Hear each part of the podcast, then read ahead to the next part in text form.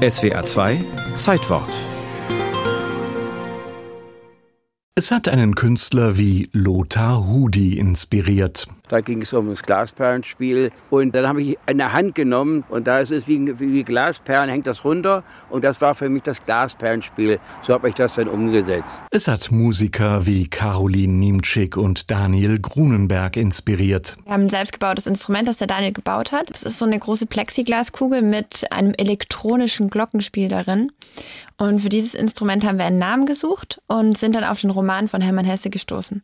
Es gab da so ein Zitat, das hieß, mit dem Glasperlenspiel ist alles möglich. Und dann haben wir gedacht, hey, das ist doch schön, wenn mit unserem Instrument auch alles möglich wäre. Und so wie das Popduo, das sich Glasperlenspiel nennt, denken viele. Hey, ist doch schön. Und hey, tatsächlich ist Hermann Hesses Glasperlenspiel der Roman mit der wahrscheinlich höchsten Dichte schöner Sentenzen.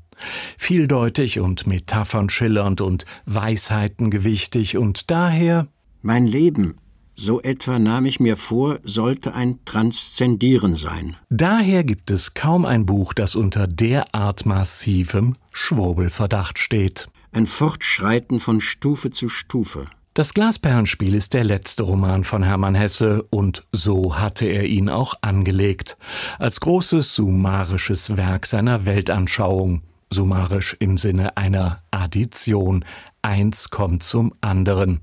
Hesse war kein Philosoph, Hesse war ein Patchworker, Verknüpfer von Ideen, Jugendbewegung und Tiefenpsychologie, Taoismus und christliche Mystik, FKK und Bewusstseinserweiterung. Es sollte ein Raum um den anderen durchschritten und zurückgelassen werden.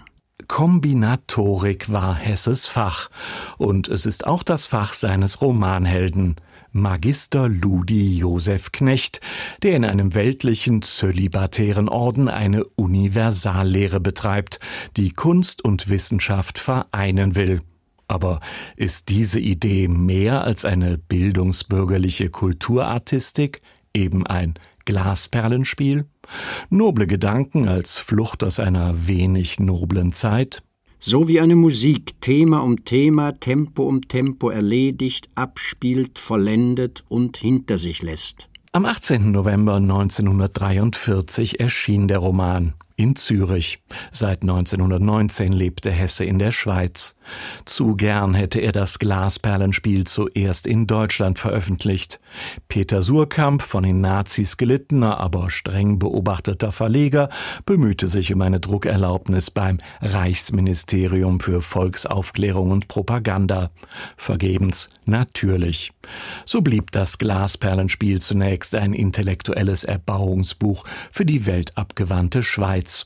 Als Hesse 1946 den Nobelpreis für Literatur erhielt, erschien der Roman auch in Deutschland, passgenau für die Nachkriegszeit. Im Zusammenhang mit den Erlebnissen des Erwachens hatte ich gemerkt, dass es solche Stufen und Räume gibt und dass jeweils die letzte Zeit eines Lebensabschnittes eine Tönung von Welke und Sterbenwollen in sich trägt welche dann zum Hinüberwechseln in einen neuen Raum, zum Erwachen, zu neuem Anfang führt.